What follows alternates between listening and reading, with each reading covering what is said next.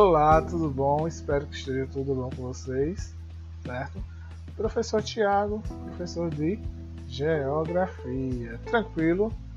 Então, hoje, certo? Vamos falar sobre um assunto muito importante, certo? Muito importante mesmo, certo? Que estamos aí vivenciando, né? Nos dias de hoje. E é crise hídrica. Professor, que danado é crise hídrica, professor? Que eu não sei o que é. Hum, isso mesmo, legal. Crise hídrica, certo? É quando acontece um colapso aí, certo? Nas nos reservatórios de água, certo? Quando estamos aí um, passando por um período de poucas chuvas, certo? Não está chovendo, não está precipitando, certo? Os reservatórios onde as águas são acumuladas, eles vão secando, vão secando, vão secando aí, né? Como diz o ditado, da onde tira e não se bota, chega um dia que acaba, não é verdade?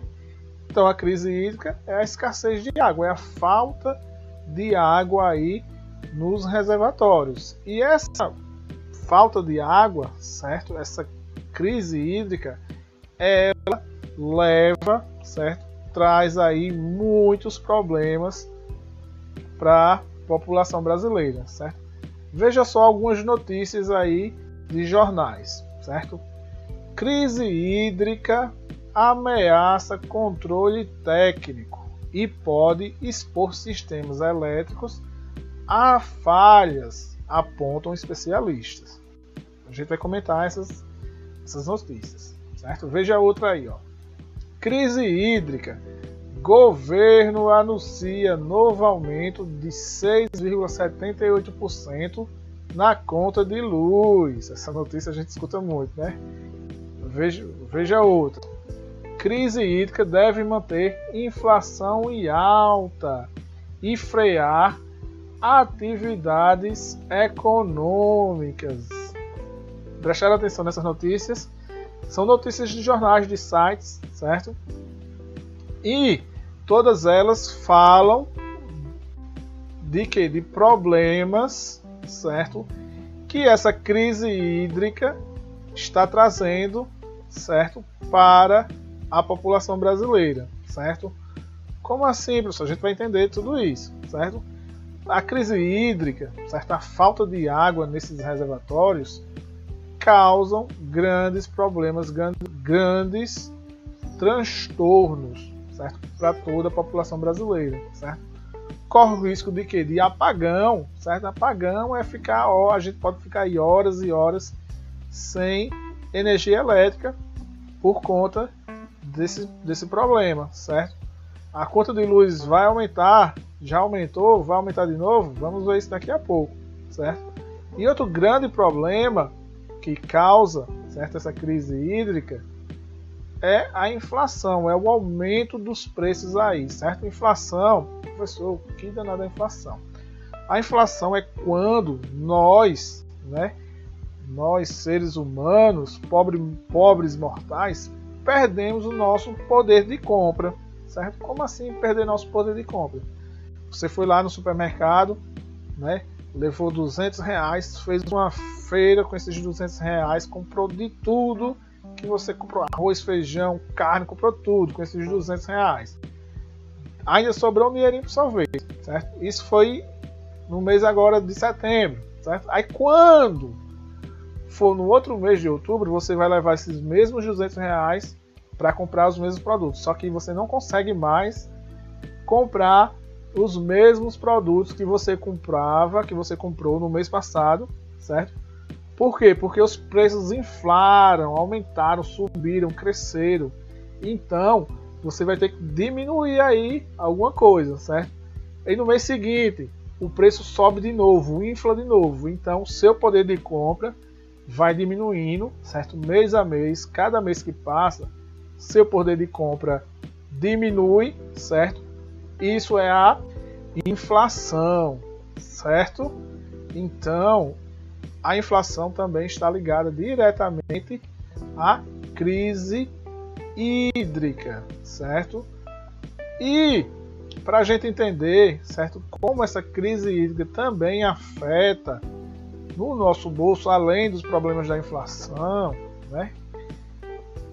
Temos as bandeiras tarifárias. Você conhece as bandeiras tarifárias, certo? Bandeiras tarifárias que vem aí, ó, no seu papel de luz, certo? Não vem o boleto para você pagar, né? É o boleto de, de luz. Aquele boleto de, de luz, né? O papel de luz que chega lá, que o moço deixa lá na, na porta da sua casa, certo? Ele tem bandeiras tarifárias, certo? Que vem aí na nossa conta de energia elétrica. Certo? Como funcionam essas bandeiras tarifárias, professor? Ó, temos bandeira verde, amarela, vermelha e preta. Bandeira verde, quando está na bandeira verde, significa o quê? Que nossos reservatórios de águas estão cheios, estão lá, ó, cheios, certo? Tem água à vontade. Essa água vai fazer com que as usinas hidrelétricas, as turbinas girem bem regularmente, bem à vontade, vai gerar energia tranquilo, certo? Não vai ser cobrado taxa nenhuma porque temos a água aí para gerar energia, certo? E como tem água à vontade, a energia boa aí para a gente não vai cobrar nada a mais, certo? Quando os reservatórios começam a secar, certo? Tá lá o reservatório cheio, começa a perder volume de água, certo? Perdendo volume de água, as usinas hidrelétricas aí já vão começar a gerar energia, só que vai ficar um, um custo um pouco mais alto, né? Porque tem menos água. Então, o que acontece? O governo ele acrescenta aí né, uma taxa de um real, aproximadamente um real e 87 centavos a cada 100 kWh consumidos, certo? Como assim? Um exemplo. Vamos supor que você consumiu 100 kWh na sua casa, certo? E esses 100 kW na bandeira verde custa 50 reais. É só um exemplo, certo? Então, enquanto tiver na bandeira verde, você está pagando 50 reais por cada 100 kW. Quando vai para a bandeira amarela, se você consumiu 100 kW, você vai pagar 1,87 a mais, aproximado, certo? Não é esse valor exato não. Então, bandeira amarela, certo? Cada 100 kW. Quando vai para a bandeira vermelha, certo? O que acontece? Temos bandeira vermelha 1 e 2. Na bandeira vermelha 1, a cada 100 kWh consumido, você vai pagar R$ 3,97 aproximadamente? R$ 3,97. Quando está na bandeira vermelha 2, a cada 100 kWh você começa a pagar 9,49, certo? Quase 10 reais a mais. Então, você consome, consome normalmente 200 kWh mês na sua casa, certo? Na bandeira verde não paga nada. Agora, se você consumiu 200 na bandeira vermelha 2, o que é que vai acontecer? Você vai pagar 9,918, vai pagar quase 20 reais a mais, certo? Na sua conta de luz, na sua conta de energia, certo? Aí, a conta de luz, se você pegar a conta de luz da sua casa, certo? Vai ter lá as bandeiras, vai ter lá as tarjas, certo? Vermelha, amarela, verde. Esse mês, certo? Passamos para bandeira preta, certo? Bandeira preta significa o quê? Escassez hídrica, certo? É os reservatórios estão no nível muito, muito baixo. Quando os reservatórios chegam a esse nível aí muito baixo, o que é que o governo faz? Ele começa a ativar usinas. Na bandeira vermelha ele já ativa, né? As usinas termoelétricas, certo?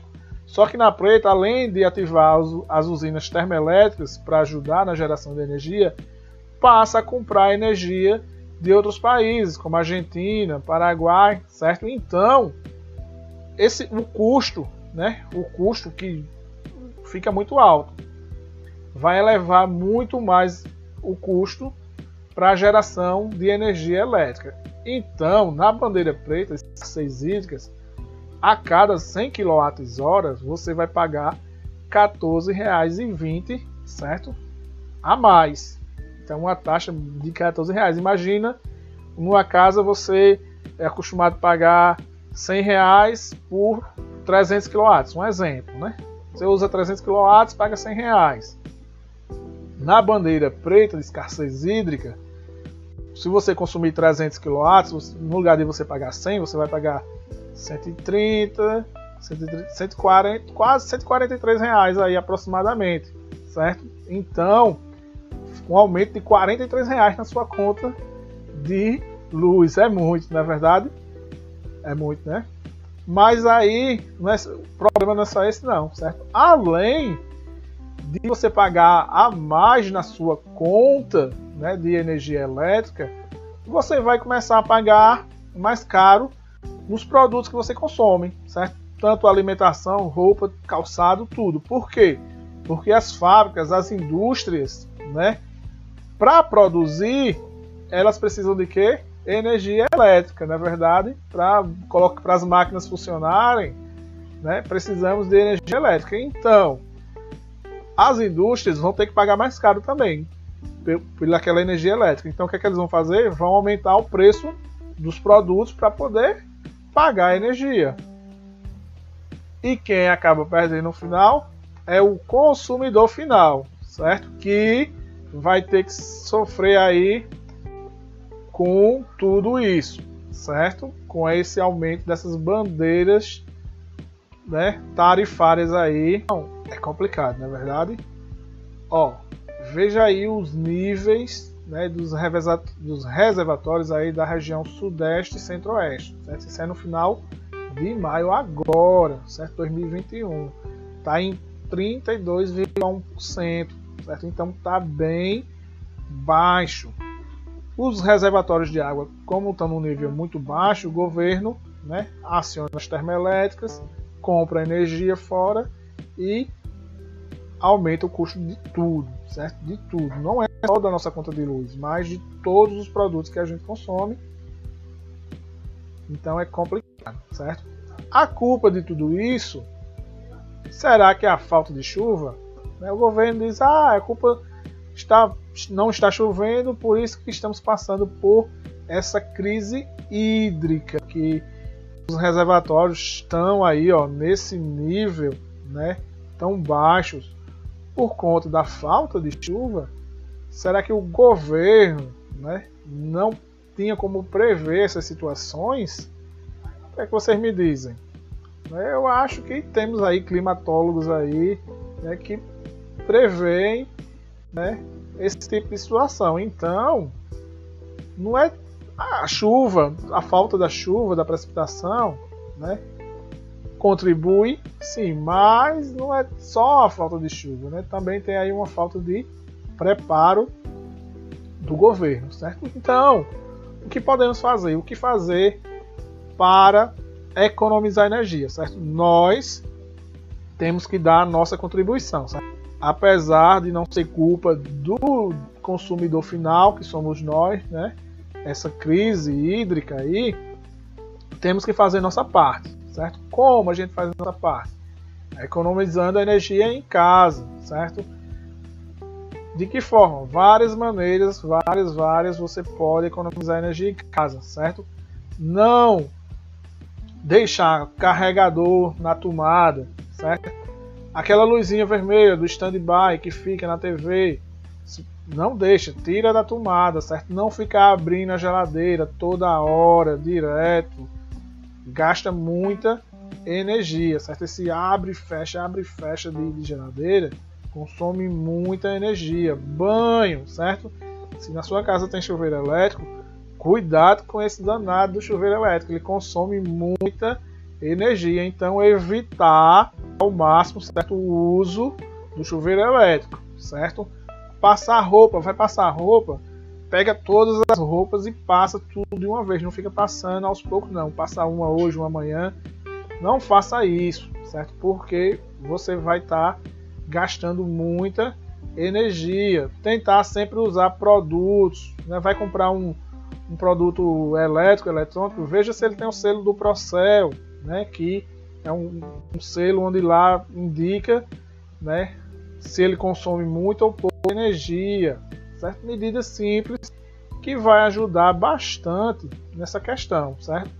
Isso é o que nós, né, consumidores aí podemos fazer e o governo, certo? O que fazer? O que o governo pode fazer para que nós não passamos, né, por tudo isso? Porque a crise hídrica não só aumenta a conta de energia, como eu falei, né? Aumenta o preço de tudo aí, fazendo que, que o Brasil entre, né, numa situação complicada, né? E a inflação vá para as alturas.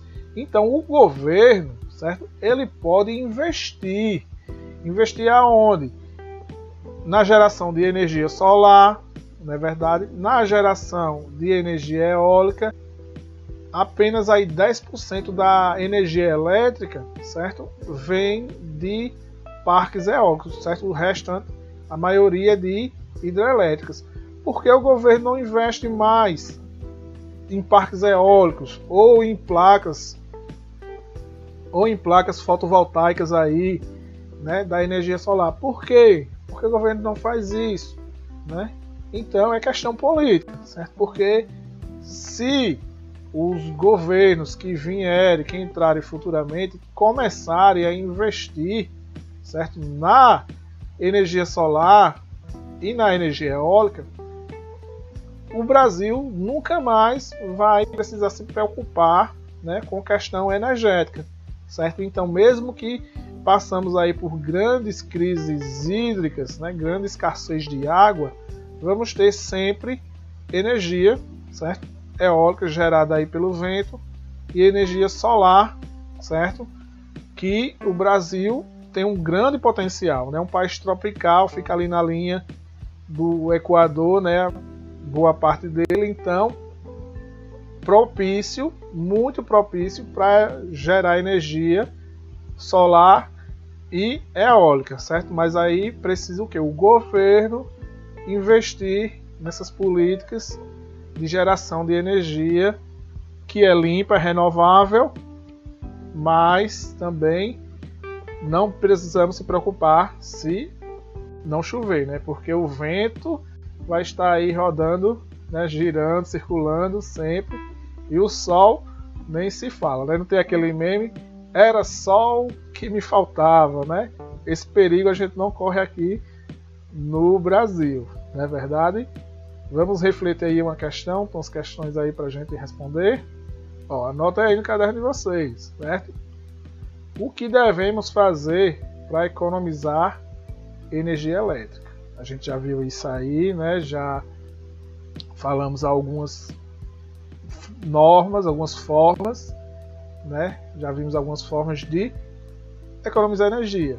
Na é verdade, existem outras fontes de energia que podem substituir as hidrelétricas, acabamos de ver isso aí, né? Vimos isso agora há pouco. Outras fontes de energia, certo? Que podem gerar energia elétrica, como a solar, a eólica, não é verdade? E o que é crise hídrica?